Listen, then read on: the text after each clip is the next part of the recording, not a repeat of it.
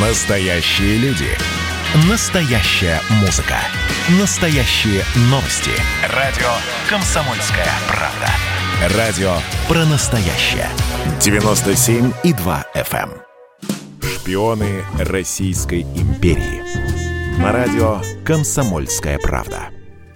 Шпиономания в России часто принимала такой размах, что, кажется, это занятие всегда было досугом образованных граждан своего времени. Словно люди нашей страны жили по негласному правилу «шпионом можешь ты не быть, но агентом влияния быть обязан». В этой игре нет правил. Кроме того, кто платит шпиону, тот и использует его сферу влияния в своих интересах. Сергей Нарышкин раскрыл имена шпионов, которые работали на благо России. Писатель Александр Грибоедов, ученый Дмитрий Менделеев, путешественник Николай Пржевальский. Все они любили свою родину и работали ради ее процветания, даже когда они находились за тысячи километров от Москвы или Санкт-Петербурга. А как себя чувствовали агенты влияния иностранных компаний в самом сердце Российской империи? О работе иностранного агента мы судим по последствиям его деятельности. Он обязательно развалит ту область, которую возглавляет. Пример успешного и циничного агента влияния – Матильда Кшесинская. Да-да, именно та, которой снял фильм режиссер Алексей Учитель. Что скрывалось за ширмой романа балерина и цесаревича Николая II? Как одна женщина смогла ослабить обороноспособность целого государства и оказать влияние на исход Первой мировой войны? Эксперт, автор книги «Матильда Кшесинская. Русская Мата Хари» Александр Борисович Широкорат. Агентом влияния, как ни странно, вот если вы хотите, но э, агентом влияния Франции были великий князь Сергей Михайлович, внук Николая I, и его матресса Матильда Кшесинская. Матильде Кшесинской было где-то года 3-4 назад, сколько ломались копии, что она такая всякая. Э, спала она, не спала с наследником престола. И я откровенно говорю, ну, ребят, как, какая разница? Был холостой, там, гвардейский офицер, ему где-то 22 года, 23, 24. Он был холост, все гвардейские офицеры имели любовников актрис. Ну и что такого, что умел интрижку с актрисой? Чем они занимались в постели? Учитель в фильме э, намекнул там, что они государственные проблемы обсуждали в постели и так далее, и так далее. Это чушь, потому что сам Николай Александрович, будучи царевичем, особенно политика ни внешне, ни внутренне не интересовался, уж преподал Кшесинская. Причем Кшесинская была инициатором знакомства. Кстати, рекомендую издание «Дневники Кшесинской и ее брата Яника». Оба э, артисты балета. Вот и там, там написано, я просто даже вспомнил Золушку. Бал короля, когда мачеха и две, и две ее сестры, и две ее дочери обсуждают, сколько знаков внимания уделил им принц, сколько король и так далее, и так далее. Тут то же самое. Юные балерины на светских вечерах, раутах и так далее, и так далее. Записные книжки писали, сколько Сергей Михайлович, там, особенно там цесаревич Николай, сколько император уделил внимания, что он сказал, где-то они попытались ловили каждое слово, а, отойдите от окна или еще что-то такое, это считался, считался знак, знак внимания. Ну вот, дальше был, был роман, я в нем останавливаться не буду, он не интересен историкам, он интересен кино, показать, какие чувства и так далее, и так далее, чувства были явно с обоих сторон, но, но, но, но, э, они никакой роли не сыграли в истории России.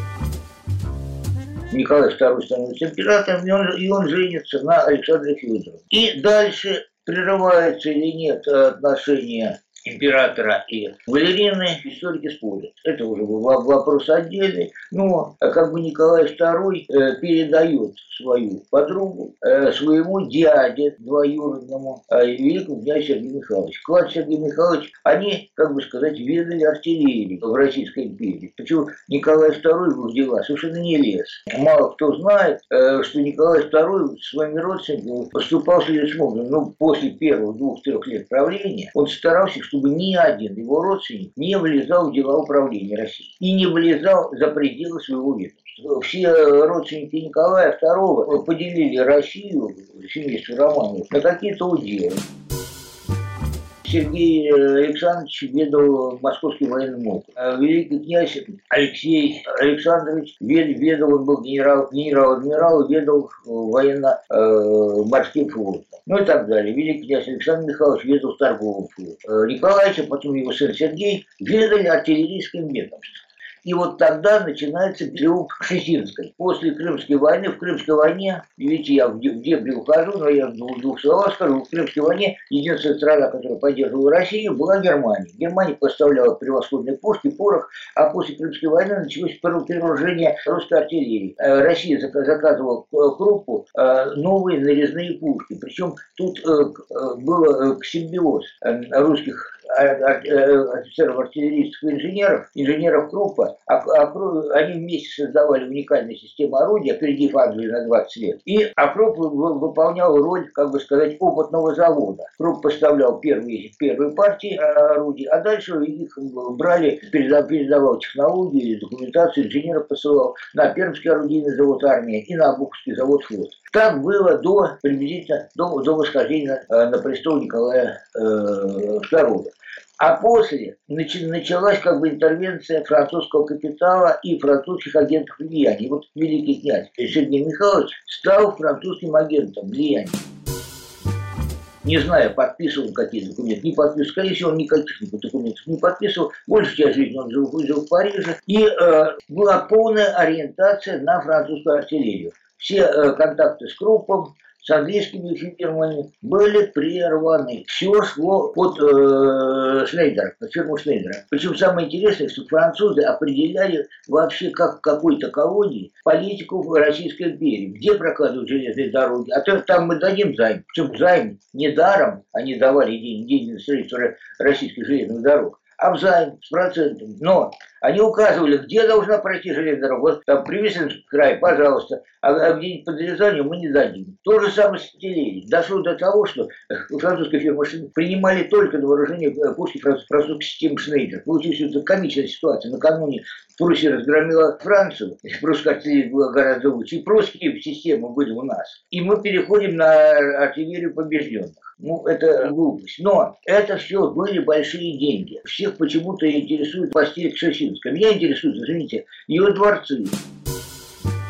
У нее было два дворца огромных э, в, на Лазурном берегу во Франции у, него, у нее было, ну, все, все знают, правда, сейчас, дворец Шерещинской на Королевской набережной напротив Петропавловска. Как получилось, что, что дворец Кшесинской оказался Ленин позже? Виноват сама Кшесинская. Да-да, во-первых, я, у нее был дворец еще в Стрельне, а, правда, его сейчас не сохранить, рядом с дворцом сейчас, э, который принадлежит Путину, Константиновский дворец, и рядом с ним, буквально там где-то э, в 500 метрах, был двухэтажный огромный дворец Кшесинский. Его потом разобрали после войны. Вот, там был был пирс, там была яхта моторная стоит, стояла. Э, у Юг-Чеченской было пять автомобилей к 17 году, что, в общем-то, редкость. Автомобили были ручная сборка. Это не то, что, не то, что сейчас. Ну, или малосерийная какая-то какая сборка. Это были очень дорогие вещи. У нее было пять автомобилей, несколько экипажей. Так вот, в своем дворце на Кремлевской набережной в Петербурге, она сделала огромный гараж,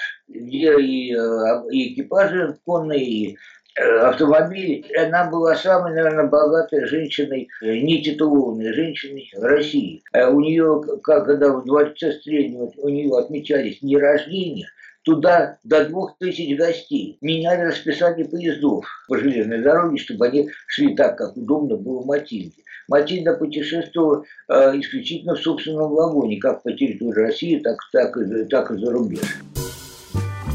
И причем не как балерина. Жалование балерины было копеечное. Когда она в феврале, в феврале 17 года заложила свои драгоценности в банке и, и при этом говорила, что они ее ограбили, только 4 миллиона отдали за драгоценность, это гораздо больше. Я посчитал, это где-то за 300 лет ее беспорочной службы в Мариинском театре. Причем самое интересное, что уже где-то после восьмого года вот так э, в театре Матильда тратила больше денег, чем она там получала. Дело в том, что она э, устраивала гастроли во Францию и покупала декорации, где-то оплачивала какие-то транспортные расходы. Откуда же такие фантастические деньги? Это фантастические деньги. Откуда они взялись? Пардон, фирма Шнейдер. Был э, организован, как сейчас говорят, преступное сообщество. Организованное преступное сообщество ОПГ. И вот это ОПГ, это фирма Шнейдера, фирма Путиловского завода, который, кстати, поднял великий князь Сергей Михайлович. И самое интересное, кто, кто был, что, что себе представлял Путиловская, э, завод Путилов, они были связаны, абсолютно связаны с фирмой Шнейдера и, и фирма Шнейдера, заключая договоры э, с Россией, конкретно Сергей Михайлович, говорил, что мы вот такие-то пушки мы вам предоставляем, даем лицензию, но производить их будет только один Путиловский завод. Я не шучу, понимаете, это жутчайшая ситуация, ситуация сложилась. Самое интересное, вот говорят, как жили, жили, жили рабочие в царской России. Я отвечу сразу, по-разному. В ужаснейших условиях не буду рассказывать, как жили это, везде, везде написано, по две семьи э, в одной коморке жили в Петербурге рабочие. А рабочие Пермского завода, артиллерийского главного завода, который до 1895 года обслуживал военное ведомство, до этого времени рабочие Пермского завода работали от силы э, вот между 1900, 1906 и 1914 году, хотите верьте, хотите нет, 5-6, а то и 4 месяца в году. А, а жили, и мясо у них было, все, все кормились. Почему? Да потому что Сергей Михайлович вместе с Матильдой желали, пожелали обанкротить Пермский артиллерийский завод. И чтобы по дешевке э, купил э, Шнейдер. А завод был э, горного ведомства, то есть принадлежавший государству. И был великолепный завод. Фактически это был, наверное, ну, делил славу с Пермским заводом. Все остальное было лучше. Кстати, все заводы были казенные, артиллерийские заводы. Так вот, фантастическая история, что с 1906 года по 1914 год, когда была милитаризация России, когда была лихорадочная подготовка к Первой мировой войне. И вот этот главный завод, главный армейский завод артиллерийский, не получил ни одного заказа, ни одного. Чем они жили, пробавлялись? Ну, какие-то покупки делали для других заводов, снаряды какие-то партии изготовляли. Они даже пустились пароход, э, пароходы делать для Камского пароходства. Ну, кстати, неплохо делали. Но, а самое главное, они не были заняты. И что, что произошло? Они работали только зимой, в зимний месяц. К маю уже завод не работает. А как же рабочие были? Так они бывшие крестьяне. И вот эти крестьяне, они бегали, во-первых, кроме того, что они работали на приусадебных участках, больших, огромных, помещиков никаких не было. Они занимались еще и извозом, занимались сдачей домов, у них были дома. То есть, в общем-то, написать можно книгу для монархистов, как хорошо жили рабочие при Николае, при Николае II. Действительно, работая пять месяцев в году и, и от пуза. Из-за, и все благодаря вот этому самому Матильде и ее любовнику.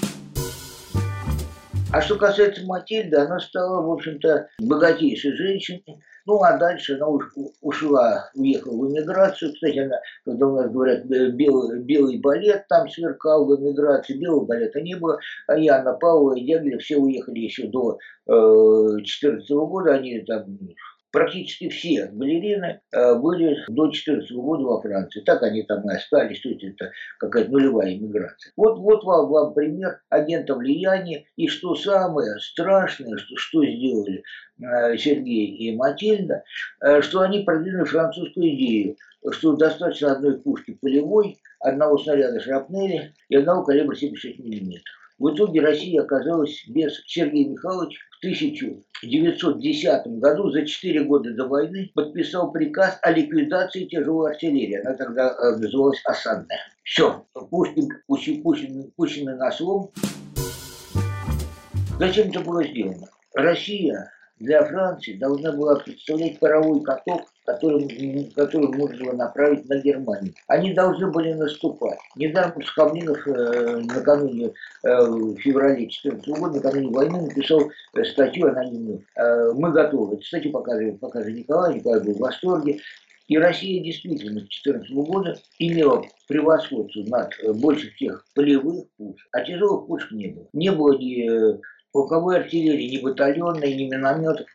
Кстати, около 500 мощнейших тяжелых минометов было в Германии, у нас нет одного. Хотя, в общем-то, можно считать, что первые минометы изобрели русские как раз в ходе осады под То есть, вот вам колоссальный ущерб, который нанесли два агента влияния. Великий князь Сергей Михайлович и Матильда. Матильда благополучно умерла, э, вот, и, а Сергей Михайлович был расстрелян в Лопаевске в 18 году. Причем его, э, как ни странно, у нас недавно реабилитировали. Правда, за, за что реабилитировали, тут тоже смешно. Суда не было, его просто, просто был. Раз. А с другой стороны, все, все вот эти его грешки, благодаря которым погибли сотни тысяч русских солдат, как их списали, не списали. Вот. Ну, а, а зарубежная церковь, его еще, э, зарубежная православная церковь еще признала его святым. Правда, э, РПЦ не признала. Матильда, она не, не была ни врагом России, ни ее другом. Она любила деньги, титулы. Ей хотелось стать, получить титул княгини Красинской, что она в конце концов получила, это был бумажный титул, правда, не княгиня, а графиня, потому что князья Красинские в Польше ее никогда, никогда не признавали. И деньги. В России она стала баснословно богата, а главный, главный ее доход был, собственно, сотрудничество с Шнейдер. Идея какая? Подчинить русскую армию французской стратегии. Там не только фирма Шнейдер, конечно, и правительство Франции всем этим руководило. То есть, попросту говоря, сделать русскую армию пушечным мясом до Франции. Париж хотел воевать до последнего солдата, разумеется, русского и немецкого. В чем-то это было достигнуто. И в первую очередь достигнуто благодаря Кшесинской и великому князю Сергею Николай помогал, помогал Матильде, но его главная помощь Матильде то, что он не лез, буквально не лез в дела артиллерийского ведомства. Никак не лез. Николай за всю жизнь ни разу не был ни на одном артиллерийском полигоне. Николай обожал там, интересовался лично, вводил какие-то пуговки, выпушки, э, мундиры. Мундирами безумно интересовался. Артиллерийский ведомство абсолютно, абсолютно не интересовался.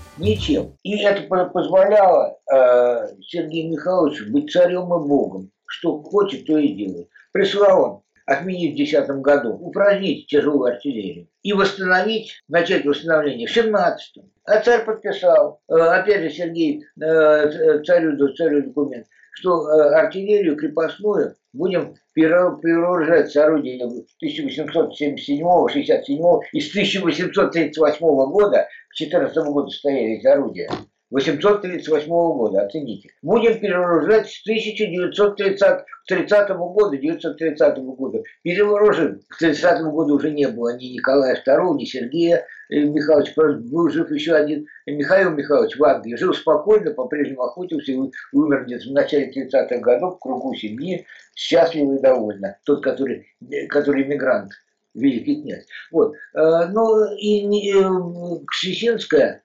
Говорят, что она встречалась с, царем э, Николаем и даже летом там 11 -го года, 12 -го года. В частности, самое интересное, что объявился в 90-х годах некий Константин Севернард. Он где-то когда-то даже был депутатом Петербургской государственной думы, но э, не государственной, Петербургской думы, городской. Вот. Э, он утверждает, что он там правнук Николая, Николая II и родился он от Кшесинской. Что якобы Шевчинская встречалась с Николаем и за него забеременела уже в десятых годах.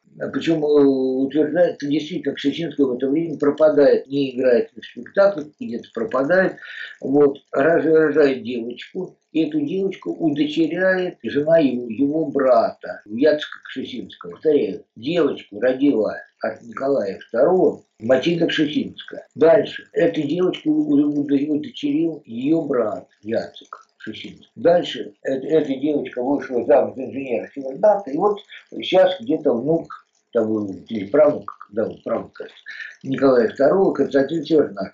Он даже требовал какое-то имущество к Шевчинской. Что кстати, самое интересное, в лихие 90-е дали из этого музея, а где-то э, он что-то искал клад Шевчинской, ну и даже требовал экспертизы ДНК. Чем дело кончилось, я не знаю.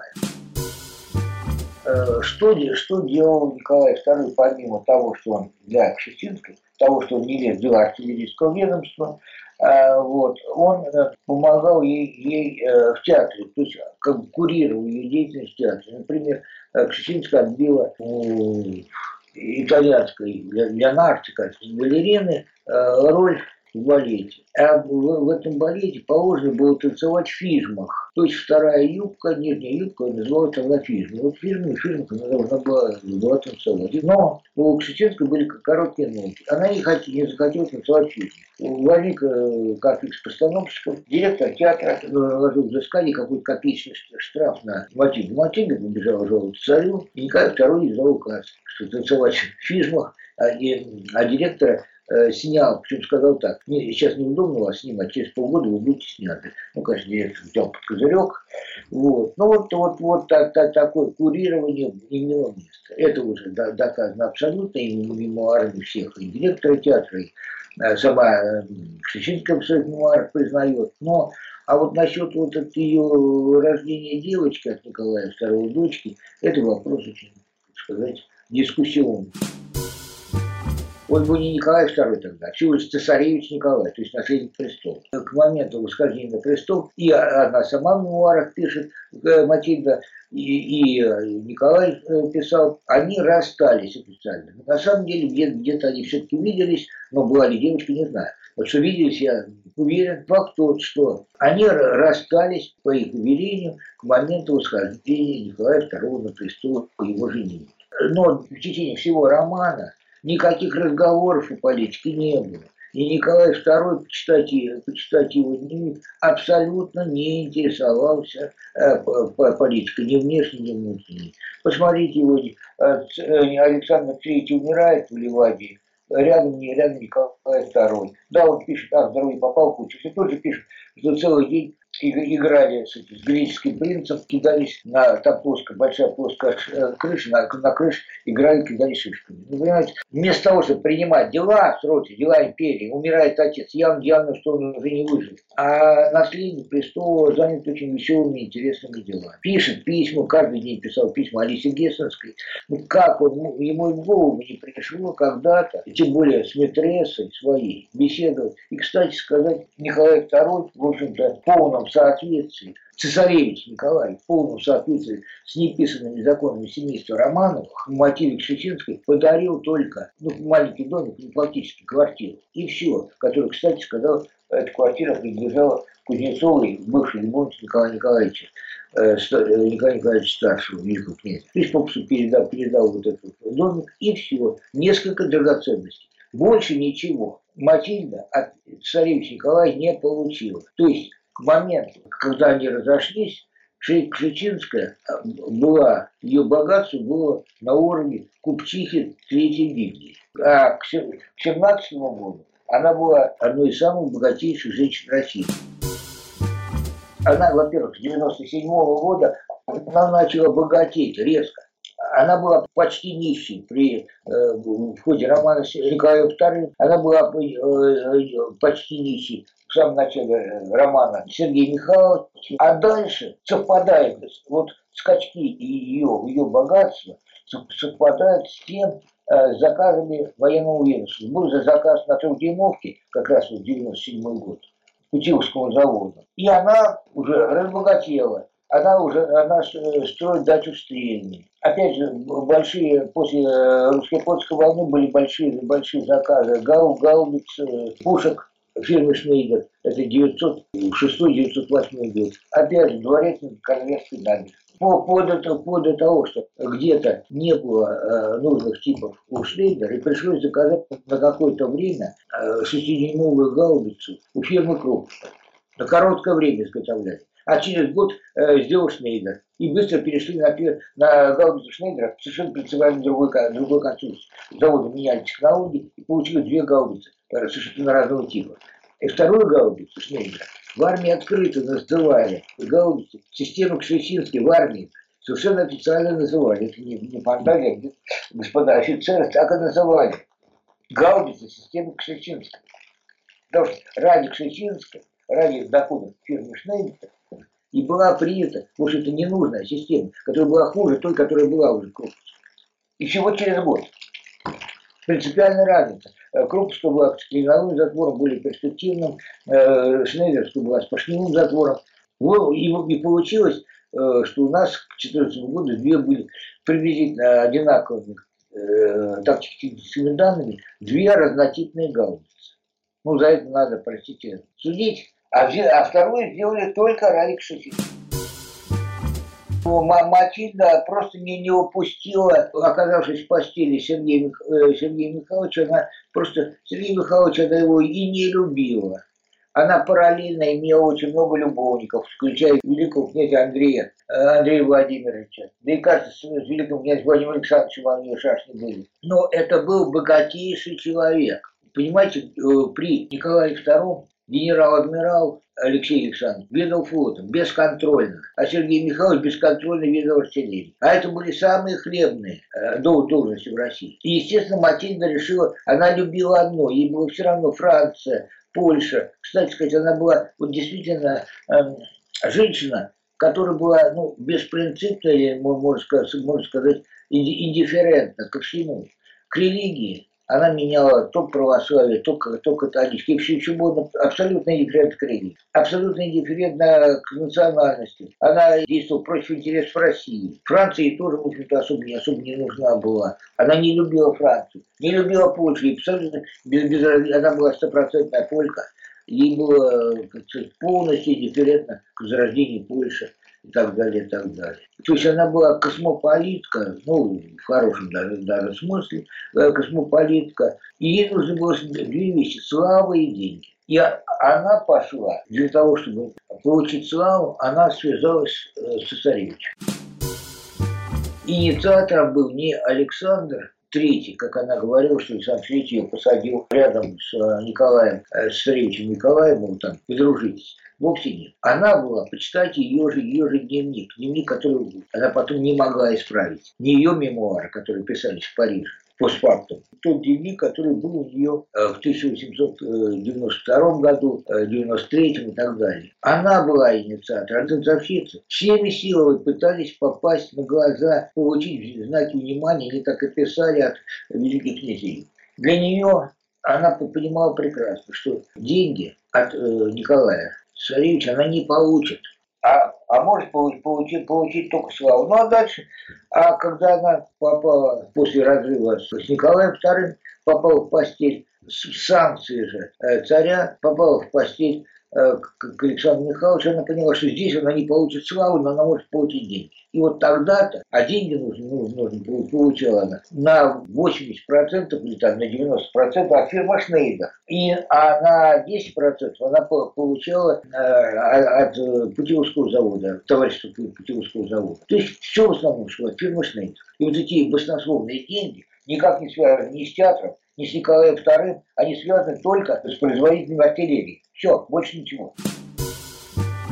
Какие-то подарки дарил царь, э, мелкие побрякушки, пусть бриллиантами, но побрякушки, э, что дарил Сергей Михайлович. Солдат посылал ей перестраивать дворец стрельни. Посылал э, солдат, чтобы они строили бетонный порт, где ее яхты моторные, в той же стрельне. Потом британский посол Бюкелин возмущался, увидев, как грузовики военного ведомства у дворца, у дворца Кшесинской на Кровякской набережной в Петербурге сгружали уголь, который тогда был, кстати, в Питере очень дефицитный из-за коллапса транспорта далее. Если посмотреть, какие аферы были при Николае II, то э, закачаешься. Я же говорю, и Пермский завод, строитель Ливанской крепости никому не нужно, которые потратили денег вдвое, вдвое больше, чем на Порт-Артур, а потом выяснилось, что она не нужна.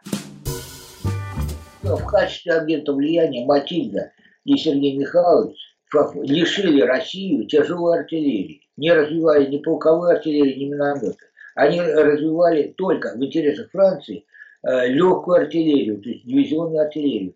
Россия должна была только наступать, наступать на Берлин. Русская пехота должна, должна была, говоря, залить кровью э, в Пруссии, взять Берлин. То есть а, открыто на, в Париже говорили, что Россия это паровой каток должен быть, который пойдет на Германию. Э, Париж хотел воевать до последнего солдата, немецкого и русского, а сами отсидеться за зацепив э, своих фортов, крепостей, там, Берлин и так далее, и так далее. Вот. Что, в принципе, они и практически получили. Другой вопрос, что армия Самсонова была быстро разбита в Восточной Пруссии. Броска э, наши газеты писали, что осенью 14 года были в Париже, ничего не получилось, армия Самсонова была полностью разбита. Самсонов застрелился. Вот. Ну, началась, началась позиционная война, к чему не, к чему не готовил российскую артиллерию Сергей Михайлович и при его научению э, Матильды Кшесинской. Она не вникала в артиллерию, в, в нюансы артиллерии. Ей говорили, в, как сказать, ее куководы из Парижа, делайте вот это, делайте вот это. Она, как сказать, влияла на своего гражданского мужа, скажем так, Сергея Михайловича. Он давал приказы, под, подписывал, что-то запрещал, что-то разрешал. В итоге Россия осталась практически с негодной артиллерией в 2014 году к ней, причем негодны не к тому, что э, дивизионные пушки были неплохие, но они не нужны были практически. Война, они нужны были только для полевой быстрой войны, для броска на Берлин. А война стала позиционной. Французы знали об этом. И, и, и немцы знали. Тяжелые пушки французы делали. И немцы делали. А у нас не делают. Благодаря красавице Матильде и ее любимому принцу. В смутное время граждан нашей страны одолевает странная болезнь – шпиономания. Мир делится на шпионов и агентов влияния, на тех, кто работает на процветание России, и тех, кто старательно копает для нее яму. Но жизнь – это не игра в мафию. Каждый агент влияния может принести реальный вред своей стране, и если человек по роду своей деятельности находится на виду, тем больше причин поинтересоваться у него, на чьей стороне он играет. Шпионы Российской империи. На радио «Комсомольская правда».